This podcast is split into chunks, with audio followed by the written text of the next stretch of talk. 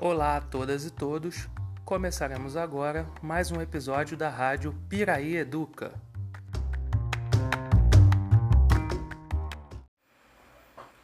Olá a todas e todos. Eu sou o professor Nelson Marques e hoje levantaremos mais um episódio da rádio Piraí Educa e a parte 2 da entrevista que a gente começou com a professora Bianca Ávila a respeito da história da Escola de Belas Artes do Rio de Janeiro, reformas, transformações e polêmicas, só que agora a parte 2, tratando o final do Império e toda a República até os dias atuais. Então, sempre lembrando para o pessoal seguir a, as nossas redes sociais, Instagram, Facebook e o Twitter, e também seguir as redes sociais, tanto profissional quanto artística, da Bianca Ávila, né, que é o seu Instagram, arroba biancaávila.artista e arroba biancaávila.artesplásticas. E agora, sem mais delongas, vou deixar com a palavra a Bianca. Obrigado novamente, Bianca, e vamos para a parte 2 agora do seu episódio. Obrigada, Nelson, eu que agradeço. Então, galera, no último episódio, é, nós encerramos com o Império, né? Falei dos aspectos do neoclassicismo, do romantismo que estavam vigorando. E nesse episódio a gente vai, vai ver as mudanças que ocorreram com a República, né? Ah, e todo, todo o processo que aconteceu e como está a escola né, de Belas Artes nos dias atuais. Então, é, no finalzinho da, do, no final do Império, é, se observou um debate muito intenso, tanto de professores e alunos, com relação a uma atualização do ensino. Porque eles viram que, principalmente aqueles que é, ganhavam prêmio de viagem, e os professores e até alunos que tinham condições, né, por meios próprios de ir até a Europa, quando voltavam, voltavam com essas é, ideias, com esses estilos, ou seja, voltavam com esse novo vigor. Então eles sentiam muito essa necessidade de uma atualização. Então, assim, desde a década de 1880 até 1920, isso vai ocorrer no, no seio da academia, né? Ah, os estilos europeus como realismo, impressionismo, simbolismo e depois, né, com as vanguardas históricas, principalmente o expressionismo e o fovismo, eles vão fazer parte da produção artística desses mestres. E isso tudo vai, ser, vai incendiar, né? vai servir como um barril de pólvora para ocorrer um debate intenso ali no seio da academia por essas reformas, né? a atualização do ensino, da sua estrutura de ensino. E aí a gente vai ver a formação de alguns grupos. Você tinha os grupos dos modernos, dos positivistas, dos conservadores. Os modernos, eles pressionavam por uma ampla reforma das antigas normas que eram bastante defasadas em relação às academias europeias. Já os positivistas eram mais radicais, eles queriam a extinção completa da academia, porque consideraram ela anacrônica, né? eles consideravam ela retrógrada, que não tinha mais a ver, já que fazia parte do Império, já estava na República, lembrando que quando surgem esses grupos já, ah, já havia tido a proclamação da República, né, em 1889, e aí a gente tem também um terceiro grupo, que eram os conservadores, que queriam manter tudo como estava. E aí, numa tentativa de apressar o governo com essas reformas, o grupo dos modernos, né, eles vão abandonar a academia e vão se instalar num barracão improvisado no Lago São Francisco. E ali vai ser conhecido como ateliê livre, porque as aulas eram feitas de uma forma livre, né? Não, não se tinha aquelas regras rígidas estabelecidas da academia. E eles passam dois meses ali naquele barracão improvisado, depois eles mudam, né, se mudam para a Rua do Ouvidor, no Sobrado, e eles só vão sair dali quando a reforma for aprovada, que vai acontecer em 1890. Mas essa atitude deles, né, revolucionária, de deixar a academia se assim, impor dessa forma não era algo novo. Isso já tinha acontecido na década de 1880, quando ainda era império. O, o grupo de pintores paisagistas que ficou conhecido como Grupo Green, que era liderado por um pintor alemão, né, o Johann Georg Green, eles decidiram abandonar a academia quando seu mestre é, não aceitou renovar o contrato, porque ele era um pintor contratado pelo Império para poder a, aplicar as aulas de, de, paisagem, né, pintura de paisagem que estava abandonada sem professor. E ele queria que houvesse concurso e a academia se recusava porque estava esperando seus alunos preferidos que estavam lá na Europa, como Rodolfo Amoedo, Almeida Júnior, entre outros, retornarem para assumir a cadeira de paisagem. E ele não aceitou isso, então ele se muda para Niterói. E alguns de seus alunos, quer dizer, a sua turma, né, não alguns, a sua turma, de uma forma geral, decide abandonar a academia junto com ele. E eles se mudam para Niterói, tanto que ficam até conhecidos como os pintores de Niterói.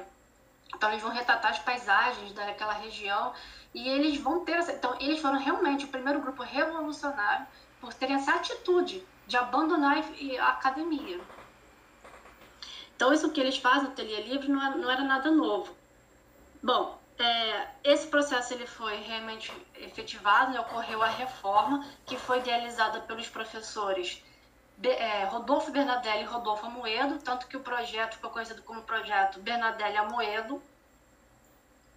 E a proposta da reforma era, era, era vinha da seguinte forma. Primeiro, assim, era um curso preparatório para pintores, escultores e gravadores. E ali tinham várias disciplinas. Aí, no segundo momento, na segunda etapa, um curso preparatório também para os, os arquitetos. Então, assim, tanto no esse curso preparatório vai ser desenvolvido para os pintores, escultores e gravadores e para os arquitetos. E aí tinha também uma escola técnica e os ateliês, que eram o local profissional, né? o ateliê funcionava como local profissional é, desses pintores, onde eles colocariam ali na prática já a, o seu, todo o seu potencial para vamos dizer assim, atuar no mercado, né? Na, falando assim nos termos de hoje, mas seria isso, para eles atuarem já no mercado, assim, como profissionais artísticos que eram. Então, ele, uh, esse era o projeto Bernadelli Amoedo, como ficou conhecido. Mas, o que foi aprovado como estatuto né, na reforma de 1890, que foi ah, uma, na direção do próprio Rodolfo Bernadelli, que foi um, um des, é, que idealizou essa proposta, foi um pouco, né, estou sendo aqui bem assim, legal dizer isso, foi um pouco diferente. Aí vocês vão ver como é que se deu essa proposta e ver se vocês concordam comigo ou não. Bom, a, na proposta que foi aprovada né, nesse estatuto, dizia, é, ficou determinado que haveria o curso geral para todos os alunos. E, em um segundo momento, viria um curso especial. Aí, ah, esse curso geral para todos os alunos teria duração de três anos. Então, eles tinham que se preparar teórica e praticamente, né, seja, com aulas teóricas e práticas durante três anos, até o segundo momento, né, a segunda etapa, que viria com os cursos para pintura e escultura, que também tinham duração de três anos. Só que é, nesses cursos de pintura foi abolido a cadeira de paisagem, o que gerou também uma revolta e uma crítica imensa. Né? Um dos pintores lá do Grupo Green, que eu mencionei, que é o Antônio Parreiras, ele era professor dessa cadeira antes de ter essa reforma. Ele foi contratado para isso, ele estava fazendo um belo trabalho e aí, com a reforma, ele não só é, perdeu o cargo, mas a, própria disciplina, ela ficou sem, sem sentido nenhum, ela foi extinta. E o que se falava muito é que a natureza né, brasileira é, o, é a nossa grande paixão, né, é, o nosso, é o nosso cartão de visitas, né, a, nossa fauna, a nossa flora, ela é toda representada. Então, é ali que vem muita a, da originalidade da pintura artística que não se comparava com nesses termos de natureza com a natureza europeia. Então isso gerou muita polêmica, né? Quem quiser né, se interessar pelo assunto e ver nos jornais da época, é, falava-se claramente contra o Rodolfo Bernadelli, né? Assim, quando eu falo é, criticava muito, eu estou sendo até também generosa com ele, porque eram dirigidos muitos assim palavrões contra ele na sua decisão de extinguir com essa cadeira. Aí, mas o que, que é o principal aqui? Que como ele fez parte desse projeto, ele e o Rodolfo Moedo idealizaram esse projeto para a reforma, que vinha realmente com uma estrutura mais livre, é, progressista, né? ou seja, o de um ensino realmente voltado para o progresso do aluno, na prática isso não se efetivou. Então, idealizou uma coisa, mas na prática ocorreu outra, bem diferente. E se a gente perceber aqui, essas propostas aqui de um curso geral para todos os alunos, com duração de três anos, e só depois eles irem para os cursos especializados, né, ou seja, seríamos ateliês, havia um, uma duração aí muito grande. Três anos era muita coisa, até eles realmente poderem participar dos ateliês. Então, na prática, o que a gente é, consegue visualizar aí desse cenário é que a reforma ela só vai se dar realmente na substituição do nome da instituição. Ou seja, deixa de ser a Academia Imperial de Belas Artes e passa a ser Escola Nacional de Belas Artes. Eu sei que eu posso gerar muita controvérsia com essa afirmação, mas tem, muito, é, tem muitos historiadores da arte, professores, e que concordam comigo. Que não houve uma mudança significativa. Pela essa estrutura que a gente vê aqui, vê-se claramente que ainda mantinha aquela estrutura arcaica e anacrônica que os alunos sempre reclamavam. E não é só a minha fala contemporânea nessa não é só a minha visão é, contemporânea dos fatos. Eu estou falando isso muito pautada também na própria crítica dos artistas da época, né? ou seja, pegando a visão, de, a visão do, do artista, né? ou seja, do intelectual que estava naquele momento vivenciando tudo aquilo. Eles criticaram muito, foi muito criticado. E a, a direção do Rodolfo Bernardelli como um todo, porque a, ele foi acusado né, de, de ser retrógrado, ele foi acusado é, de partidarismo, de ter uma direção que prejudicou muito os alunos, uma direção nefasta. E isso vai culminar em 1915, quando os professores da Escola Nacional de Belas Artes fazem uma moção exigindo que ele é, saia do cargo. E aí ele pediu demissão. Então vocês veem que é, o início né, da nova academia, da nova escola, né, na Escola Nacional de Belas Artes, ela já tem um início muito conturbado com essa reforma aí, bem na República, em 1890. E aí a gente vai para uh, um panorama um pouco mais abrangente, que é a semana aí de 22, a tão falada semana de 22. É, ela tem a sua importância, claro, mas é, uma coisa que as pessoas precisam entender é que o que foi introjetado ao longo desses anos, né, principalmente pelos modernistas, né, ali, quando eu falo modernista, estou falando Mário de Andrade, Oswaldo de Andrade, Anita Malfatti, Tarsila do Amaral, né, que faziam parte ali do grupo, é que é, esse movimento foi o que é, lançou o modernismo, as bases do modernismo no Brasil. Realmente, é, teve a sua importância, mas dizer que foi um movimento nacional, isso é errado, não foi. Porque, é, só para vocês lembrarem, o que, como é que ocorreu a semana de 22? Foi no Teatro Municipal de São Paulo. Ali foi um encontro, realmente uma, uma reunião de intelectuais que quis mostrar a, a visão moderna, né, já que o Brasil e os artistas precisavam se modernizar, né, deixar um pouco de lado aquele classicismo. E isso aconteceu aqui naquele âmbito ali, né? Foi muito local, regional. O resto do Brasil nem sabia o que estava acontecendo. Não pode dizer que a gente não, pode afirmar que existia modernismo nessa época, né? Por exemplo, no Nordeste, no Centro-Oeste, no Norte, não, não, não sentia nada disso. Isso, o modernismo só vai realmente acontecer, ou seja, a efetivação dele em termos nacionais, na década de 30. Então, o modernismo ele vai se efetivar de fato na década de 30, como por exemplo com Portinari, Guignard, Iberê Camargo, Volpe, Cícero Dias, Pansetti, porque a gente vai ver uma representação do modernismo nas várias regiões brasileiras, né? O Iberê era do Sul, o Cícero Dias de Pernambuco, então tem representação do Nordeste, do Sul do Brasil, Guignard do Sudeste, né, com Minas Gerais, além né, do Volpe, Pansetti, que é de São Paulo, né, o Portinari aqui no Rio, e o Portinari ele vai ter todo um trabalho voltado é, para a questão social, né, de trazer as mazelas, por exemplo, aquela pintura dele dos retirantes, entre outras, traz essas mazelas. Então, o modernismo, em termos nacionais, ele só vai se efetivar realmente a partir da década de 30. Claro, a Semana de Vestidores vai trazer, tem a sua importância, como eu falei, traz as suas bases, mas a gente só vai ver isso nesse período. E aí ele vai continuando, né? A gente vai ter uma representação, por exemplo, da arte abstrata, que vem com o neoplasticismo holandês, que era um movimento é, europeu, e a arte abstrata ela vai vai ter duas vertentes, né? E a gente vai ver isso muito forte aqui no Brasil na década de 40, que é com os grupos Frente e Ruptura, que vai trabalhar o concretismo, né? Que é uma arte abstrata é, geometrizada, né? Ela vai trabalhar muito a a geometria, uma coisa formalizada, que não vai ter uma representação assim com real, né? São as formas é, geométricas, né? Abstratas. E a gente vai ter a segunda vertente que é o que ficou conhecido como informalismo, né? Ah, e aí esses grupos eles vão, a gente vai perceber isso na história, eles vão duelar entre si, né? Meio que querendo dizer que um é mais importante que o outro, né? Mas enfim.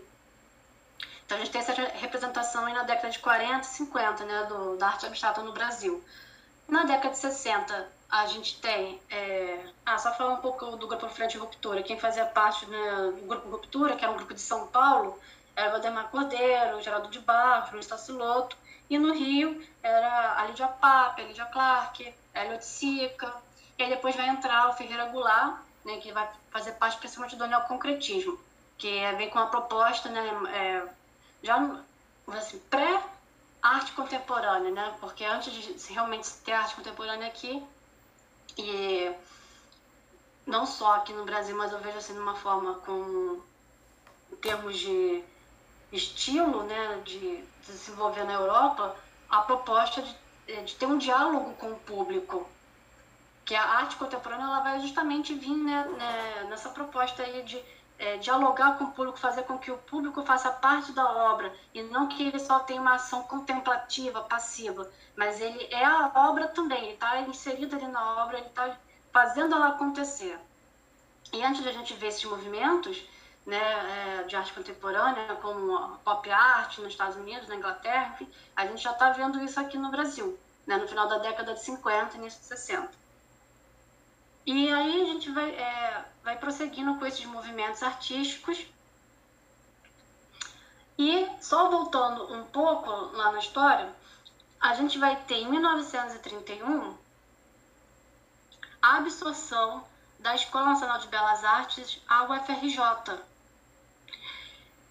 e em 31 também ocorre a reforma de Lúcio Costa, que foi um, foi um dos diretores da escola e ele teve como ideia, né, de, é, ele tá, fazia parte desse grupo dos modernistas, de trazer essa visão de que o Brasil precisa se não só de modernizar, mas ter a sua criatividade, a sua originalidade da arte brasileira.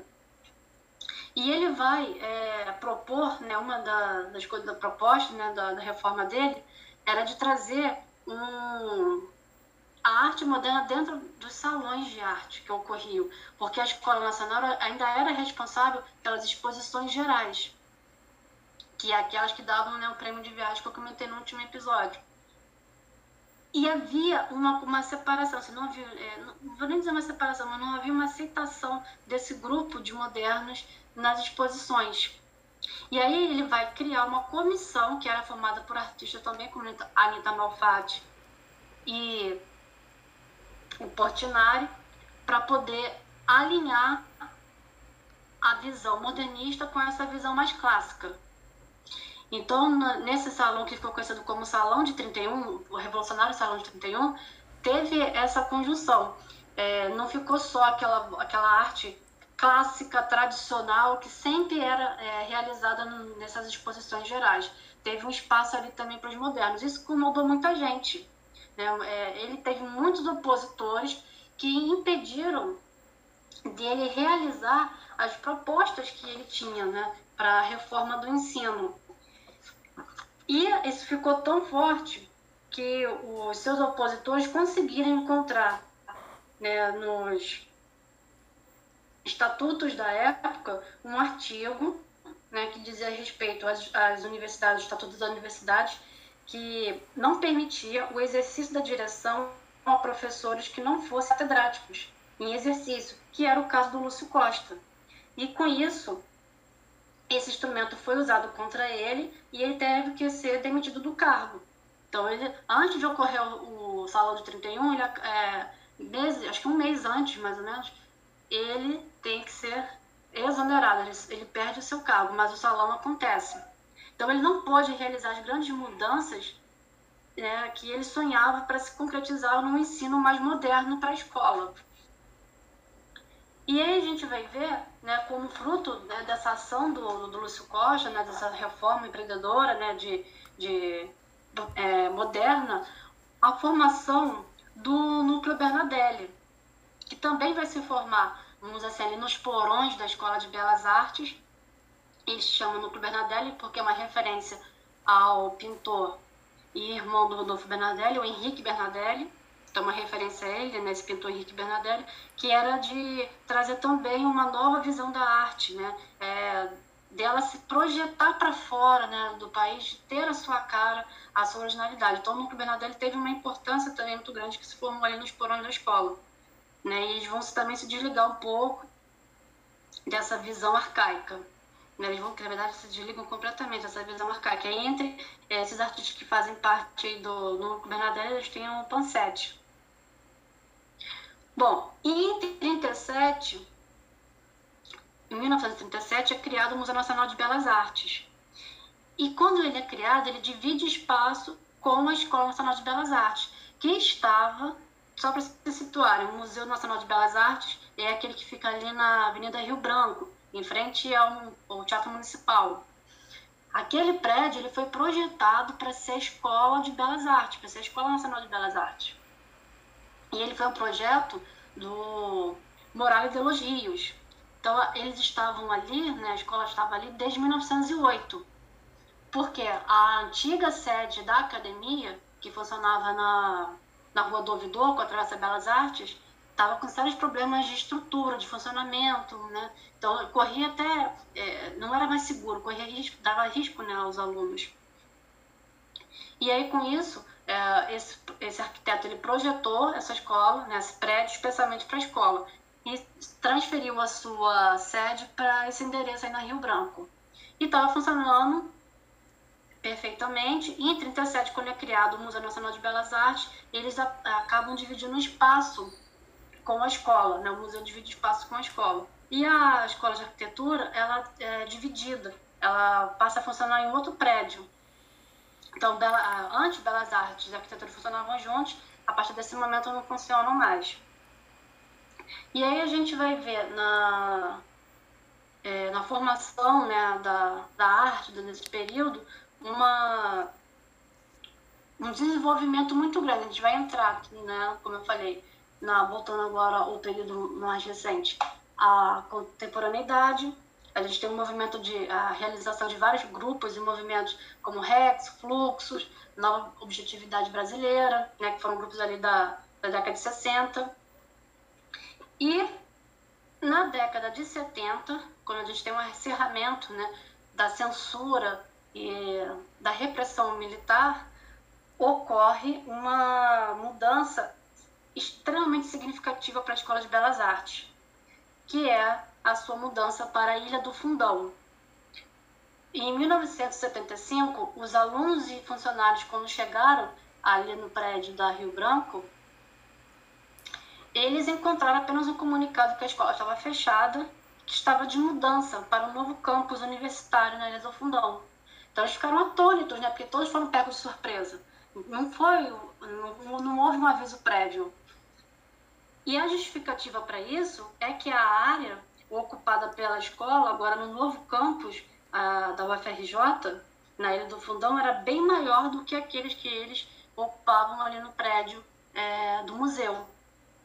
Então, eles teriam um espaço muito maior e retornariam a é, estar em contato com a escola de arquitetura, né, com a, a FAO, que funciona até hoje na, no prédio da reitoria, assim como a escola de belas artes. Então, é, lá na escola da reitoria, desculpa, no prédio da reitoria, a gente tem a Faculdade de Arquitetura e Urbanismo e a Escola de Belas Artes funcionando juntas.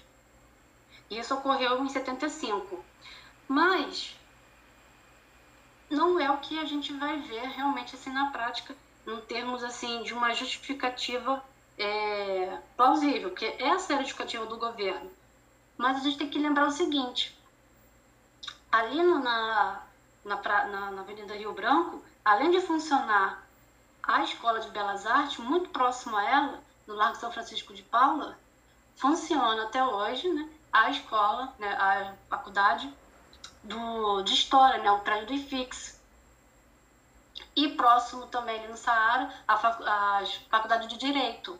Então pense o seguinte, né, uma, a cabeça da época, que estava aumentando a censura, a repressão, né, os artistas não podiam se manifestar de uma forma livre, que a, a arte ela sempre foi vista muito como subversiva, né? É, que sempre estava protestando, que estava sempre é, mostrando as suas verdadeiras é, práticas, né? no sentido de não aceitar aquilo que vinha de imposição.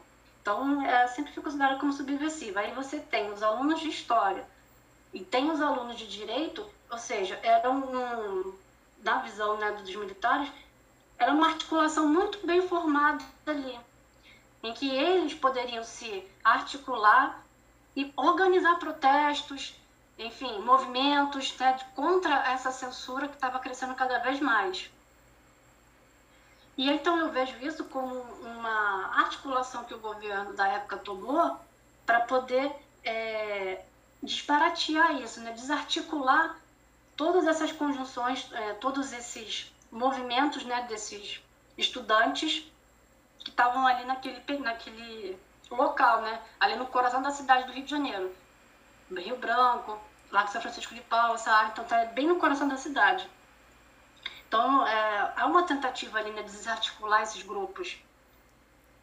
E aí, isso realmente acontece nos professores, por exemplo, como Quirino Campofiorito, é, Mário Barata, que eram é, os mestres de pintura e professores da, da escola, eles também eram ligados ao movimento de esquerda, o que a gente sabe que vai acender ainda mais a preocupação do governo militar. Mais um motivo para poder separar isso. E que melhor forma de fazer isso do que colocando logo os artistas, né, que são os é, considerados vagabundos, que são considerados é, manifestantes, arruaceiros, bem para fora da cidade. Ou seja, colocando lá um recôncavo, lá um lugar bem distante. Que lugar melhor seria isso do que o fundão? E foi exatamente o que foi feito. Nada pode ser ido contra né, esse projeto. E o que se mantém né? Escola de Belas Artes ainda se mantém ali na, na Ilha do Fundão. E é nesse período ainda de ditadura militar, a, arte, apesar de toda assim, esse golpe que ela sofreu da escola, de ter ido para lá, ela não se calou. Só que os artistas tiveram que se reinventar. É, fazer os seus protestos de uma forma que não fossem pegos pela censura, de que não fossem é, reprimidos e tivessem os seus trabalhos não só destruídos, como também é, para que não fossem presos e torturados. Um exemplo é o do Meirelles, que nesse ano que eu citei agora, 1985, e que é o ano também do ato institucional de número 5, que é o ato mais é, forte em termos de é, censura e de cancelamento dos direitos, o Cildo Meirelles tem um projeto que era de carimbar nas notas de um cruzeiro a seguinte frase: Quem matou Herzog? Herzog foi um jornalista, né, Vladimir Herzog foi um jornalista, fazia parte do é, partido de esquerda, e ele foi torturado e morto no Doicode. E aí, qual era a ideia do, do, do Cido Meirelles em fazer isso? Era de trazer a reflexão à população. Por quê? Se você pensa em o seguinte, eu carimbando uma frase dessa numa nota que vamos trazer para os dias atuais, é, uma nota de dois reais, por exemplo, que tem alta circulação, porque ele, ele carimbava, comprava alguma coisa na venda, dava, o vendedor nem olhava a nota, é, e aquele dinheiro ia circulando. E aí chegava, quando as pessoas olhavam né, aquela nota e viam aquela frase ali, se indagavam. Mas, gente, mas que é isso? Quem foi que, quem foi que carimbou isso? Quem é Zog? E isso vai levantando questionamentos, que era exatamente a proposta dele. Porque a grande massa não sabia do que estava acontecendo no, no, nos porões da, da ditadura. Não sabia que estavam tendo pessoas presas, torturadas, que elas não podiam se manifestar. Né? A, a, a mídia, a grande mídia, era calada em relação a isso. Quando mencionavam um assunto, era, era bem velado e com a, tinha que ter aprovação da censura. Não podia falar abertamente o que estava acontecendo. Então a massa, né, a população, não, não sabia da, dos fatos reais. Então é uma forma que o Cido Meirelles encontrou de levantar esses questionamentos, que é uma das propostas da arte, né, ainda mais da arte política, que é a crítica, a reflexão, né, de, de pensamento, de não se deixar levar por tudo que, você, tudo que é dito a você, que quer enfiar na goela abaixo. Então ela vem justamente com isso, a, essa proposta de crítica, de reflexão dos acontecimentos. E aí a gente, é, a arte né, nesse momento, ela vai ficando cada vez mais especialista em fazer isso. Então os artistas, como eu citei aqui, Nelson do Meirelles, entre outros, eles vão driblando essa questão da censura. Então eles vão fazendo os seus trabalhos, a sua arte, de uma forma a não serem pegos por ela, mas criticando severamente. Aí, por exemplo, no, campo da música, a gente tem o Chico Buarque, né, vocês devem conhecer, se não conhecem, é, ouçam né, uma das músicas dele, que é Cálice, né, que ele vai fazer esse trocadilho né, do cálice, que é aquele, uh, aquele copo né, de beber, com o cálice de se calar. Né? Então, é, essa era a forma que os artistas tinham na época de fazer isso. E aí a gente vai ver, nos anos seguintes, o, depois de passado né, a ditadura militar, de entrar no, de novo na, no governo democrático, o sucateamento do ensino na escola. Eu conversando com um amigo, e né, foi um dos meus orientadores no meu mestrado, é, ele foi da. Né, o nome dele é Cláudio Valério Teixeira, ele é restaurador e pintor de obras de arte. Ele conversou comigo a respeito de como é que eram as aulas nesse período, assim, no, caso o pai dele, que ele disse que recebeu é, material, então eles recebiam blocos de papel angle, que é um papel importado, muito bom, excelente para pintura, para pintura e desenho, recebia tintas, recebia pincel, tudo de boa qualidade. Isso lá nos anos 30, anos 30, 40. Na época dele, já na, na década de 60, 70, ele ainda recebia né, papel, mas recebia por um momento esse papel importado e passou a receber um papel é, de menor valor artístico, né, que era o VG, uma, que era uma qualidade inferior. E já recebia poucas tintas, já não recebia, por exemplo, pincéis. Então, é, gradativamente foi diminuindo né, a, o incentivo, né, o material utilizado para os artistas. E na minha época, quando eu cursei a Escola de Belas Artes em 2005, não recebi qualquer material. A gente chegava e os, os professores davam uma lista de material, a gente tinha que se virar para comprar. Então aí vocês podem ver como é que foi sucateando com o tempo o ensino de arte, né, que antes eles recebiam material, o aluno sempre recebeu o ensino gratuito, e ele recebia o seu material para poder executar os trabalhos, e de boa, excelente qualidade, depois foi diminuindo, foi diminuindo, foi, inclusive a qualidade até chegar a um ponto de não ser mais, não ser dado mais nada.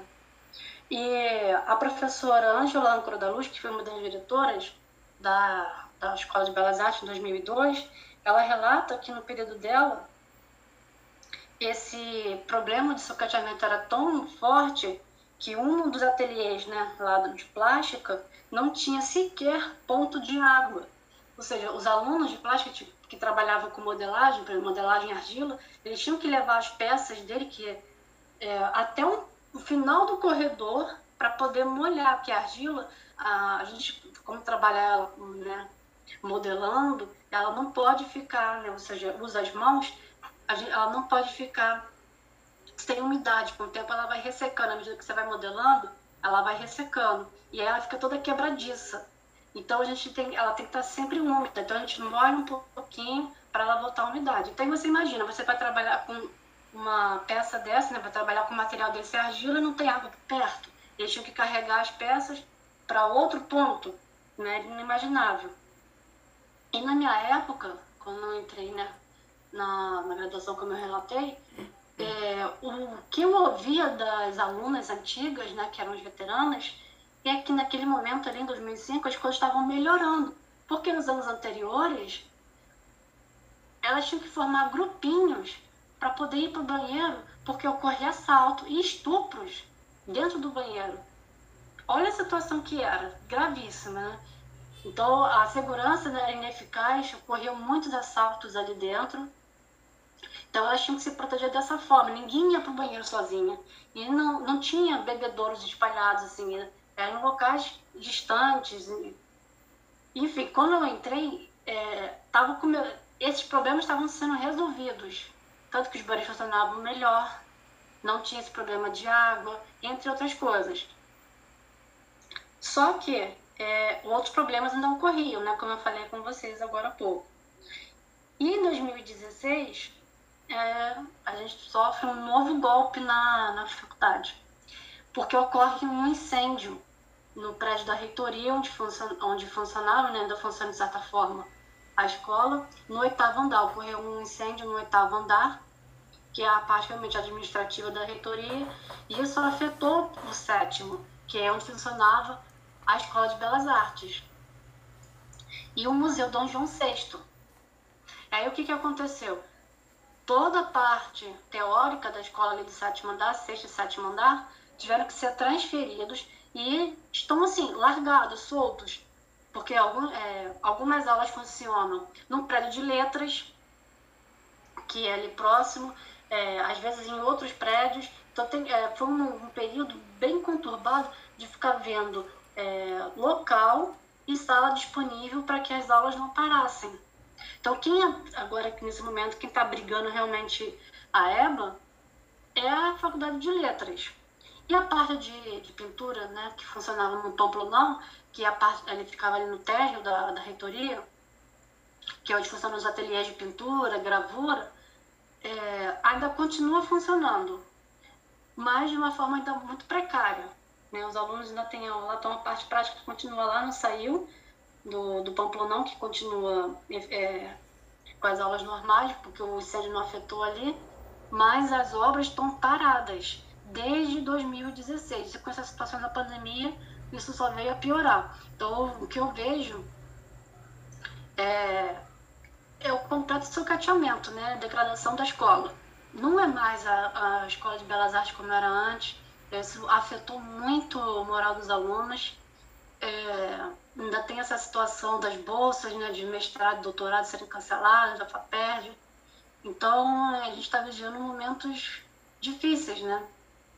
a gente está passando por esse, por esse problema da pandemia, mas antes de tudo isso acontecer, a situação da, da instituição, a situação das bolsas de mestrado e doutorado estão bem complicadas.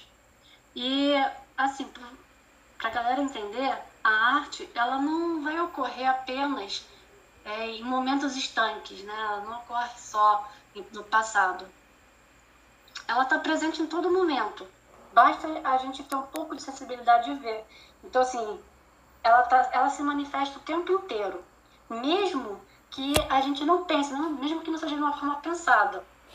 E aí, para ilustrar né, essa questão da arte sempre presente na nossa vida, eu queria trazer para vocês um episódio, né, é, de que aconteceu recentemente nas manifestações, uma das manifestações do dia 31, né, é, que ocorreu lá em Brasília, o presidente participou, então, pegando esse exemplo aí, a gente tem claramente uma imagem neoclássica. Lembrem da pintura da proclamação da independência do pintor Pedro Américo, em que ele retrata ali Dom Pedro I né, montado no cavalo, é, junto com os seus soldados e apoiadores. E aí tragam isso, né, traz, traz essa referência dessa imagem com o que ocorreu é, recentemente agora, como eu falei, dessa manifestação, em que o presidente Bolsonaro ele sobe no cavalo. E aí você tem o que? A imagem de um herói. né, de um salvador da pátria que vem né, cavalo para poder restaurar a ordem, né, os valores que estão perdidos. Porque é isso que o neoclassicismo propunha, né, é essa visão que ele tem de um restabelecimento da ordem, da visão heróica né, do Salvador, que restaura tudo. Então ele vai ser colocado, né, no caso do neoclassicismo, o monarca ele vai ser colocado nessa categoria de herói. E aí a gente pode é, resgatar essa imagem para os dias de hoje. Que ainda que o presidente não tenha feito isso de caso pensado, eu acredito que não tenha sido mesmo, foi ali no impulso que ele fez isso, mas aquele é um exemplo perfeito de uma imagem neoclássica, né? da, da figura do herói. Então, a, ainda que, como, como eu falei, a, a, arte não seja assim, a atitude não seja uma coisa de caso pensado, isso ainda é feito. A arte está se fazendo todos os dias, né, de, de várias formas possíveis. É, no momento que você sai e manifesta, você está fazendo ali um ato político, é uma arte política. Quando você não se decide calar diante das injúrias das desgraças sociais, né? a gente está vendo isso muito agora na, nas manifestações nos Estados Unidos, que também está repercutindo aqui em todo mundo, né? na França, enfim. Então, isso é uma forma assim de, de fazer arte, né? de colocar o seu pensamento crítico, de não se calar e de colocar a sua postura diante dos problemas que ocorrem. Então você não precisa fazer isso necessariamente através de uma pintura, de uma escultura. Né? A, arte contemporânea traz muito isso. É, você vai fazer isso com o seu corpo, por exemplo. Né? Você se colocando ali, protestando, é uma forma de fazer isso. Que a, a arte contemporânea, como eu falei, ela vai trabalhar justamente essas questões de ligação do público com a arte. Não é mais aquela coisa afastada, passiva, mas é ativa, é ação. É. Bom, gente, é, eu espero ter contribuído com essas informações, né, dando um panorama ainda das artes, como é que ficou todo esse processo né, até chegar no dia de hoje. Então, como eu falei, a Escola de Belas Artes está passando por um momento delicado, que ele está enfrentando esses problemas, tendo é, pedir ajuda né, à Faculdade de Letras né, para continuar com as suas aulas teóricas e no Pamplonão, no ateliê de pintura, continua de forma precária as suas, as suas aulas. Qualquer dúvida, vocês podem entrar em contato comigo pelo meu Instagram que o Nelson é, passou para vocês. E eu estou à disposição para é, tirar qualquer dúvida, esclarecer alguns comentários que vocês tenham. Muito legal, Bianca. É, a sua aula de hoje né, foi muito, muito bacana. Acho que você conseguiu amarrar bem a história da arte desde o período da, da parte 1 né, do podcast anterior, pegando um pouco da colônia, é, desenhando o império, e no episódio de hoje desenhando também toda a república, até os dias atuais, e a manifestação da arte de diferentes formas, né, como você abordou. Tanto é, principalmente uma arte que às vezes é, surge de forma espontânea. Né? Então isso foi muito bacana. Com relação à escola, à escola de belas artes, né? É, isso é um, um, um fenômeno complicado na educação pública que a gente está vivendo, um impacto muito grande, principalmente também nas ciências humanas. Né? Mas acho que a educação pública no geral seja ela, é, seja ela básica ou superior, está sofrendo um impacto muito negativo por falta de investimento, por, por ah. além de falta de investimento, né, um ataque severo aos, aos profissionais de educação, seja ele do ensino superior ou do ensino básico, sendo que pouca gente sabe, a gente fala enquanto professor, né, você professora de artes, eu professor de história, o quanto a gente se dedica, o quanto a gente estuda, o quanto a gente acredita na educação pública. E mesmo assim a gente ainda é alvo de críticas muito injustas. Muito injustas. É, somos rechaçados né, é, vezes. Exatamente. A crítica faz parte do, do processo democrático que a gente adora enquanto professor, porque é assim que a gente evolui. Mas ofender a honra, as agressões, e tudo isso não, não cabe dentro da educação. Então, Exato. Eu, eu, eu, eu creio que a Rádio Piraí Educa e o seu podcast também sirva para a gente lutar, todos aqui que estão agora ouvindo, lutar por uma educação pública de qualidade. Então a gente aproveitar esse, esse tempo de pandemia, agora, tá vendo que muita gente com pouco recurso na educação básica, tá, a gente está se desdobrando aqui para oferecer o melhor para vocês. Isso vale para a educação básica e para o ensino superior público.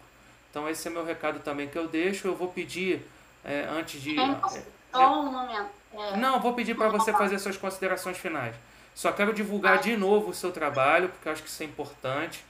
Né? Lá o, o Instagram da, da Bianca, se vocês não conseguiram decorar, eu vou deixar na descrição desse episódio. Vai estar tá lá tanto do primeiro episódio quanto do segundo episódio. Tá? Então acompanhe o trabalho da Bianca, quem está ouvindo. E eu vou pedir para a Bianca fazer suas considerações finais. Muito obrigado, Bianca. E foi uma, um prazer aqui bater esse papo com você. Ah, que isso, prazer é todo meu.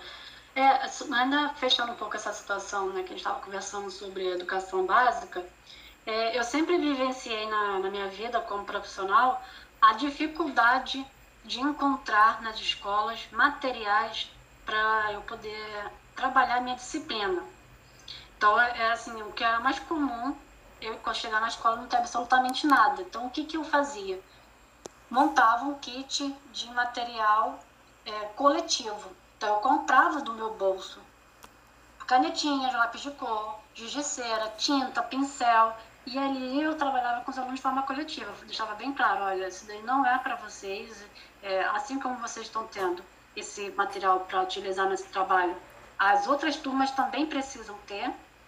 Então, tem que ter a noção de que é um bem comum. Então, a gente tem que guardar e preservar para que não se estrague, né? E principalmente evitar o desperdício. E o que eu ouvia do, do, muitos dos meus colegas era justamente a crítica. Ah, você é boba por fazer isso. Você tem que tirar do seu bolso. Eu falei, mas se eu não fizer, quem que vai fazer? Como é que eu vou trabalhar? Como é que eu vou dar aula de artes, que é uma coisa prática, né? uma disciplina prática, não apenas teórica, sem um, um meio necessário para isso? Então eu, eu deixo, reforço né, a fala do Nelson da gente valorizar os profissionais de educação, né? Porque por mais que ele esteja passando por algum problema pessoal, ele está ali disposto a dar o seu melhor. Então, gente, eu acho que é hora da gente colocar a mão na consciência e valorizar muito mais o nosso professor. E fechando a, esse texto, né, todo foi trabalhado com vocês, enfim, essa aula sobre a Escola de Belas Artes, a gente vai ver que desde o início da sua formação houve muitos e muitos percalços, né? É, desde a sua criação, que só foi, que veio em 16, mas só foi efetivada 10 anos depois, aí vem as reformas que, que têm proposta de melhorar o ensino, mas não consegue ser implementada, estão sendo implementada de uma forma é, retrógrada, que não atinge né, realmente os, os objetivos. Mas ainda assim, ela foi caminhando e a gente vê que apesar de todas essas dificuldades, ela se mantém ainda hoje e como um, um meio de fazer é, deixar claro, né? se deixar fazer presente. Eu acho que essa é a mensagem que, que a gente tem que deixar aqui para a Escola de Belas Artes. Ainda que todos os seus problemas, ela ainda se faz presente e procura trazer uma arte objetiva, clara e, na medida do possível, original. Ainda que hoje a gente não consegue mais ter nada de, de inovador, não tem mais aquele ismo, né, fovismo, impressionismo, enfim, mas a gente tem ainda a nossa, a, a nossa mente criativa para poder trabalhar tudo isso. Então é um legado que ela deixou, com certeza é um legado e que permanece ainda hoje. Muito obrigado, Bianca. É, foi uma verdadeira aula mesmo. Reforço para que vocês sigam todas as nossas redes sociais, tanto da rádio quanto da Bianca. E muito obrigado, gente. Um abraço. Valeu, Bianca. Obrigada, Nelson. Tchau, tchau, gente.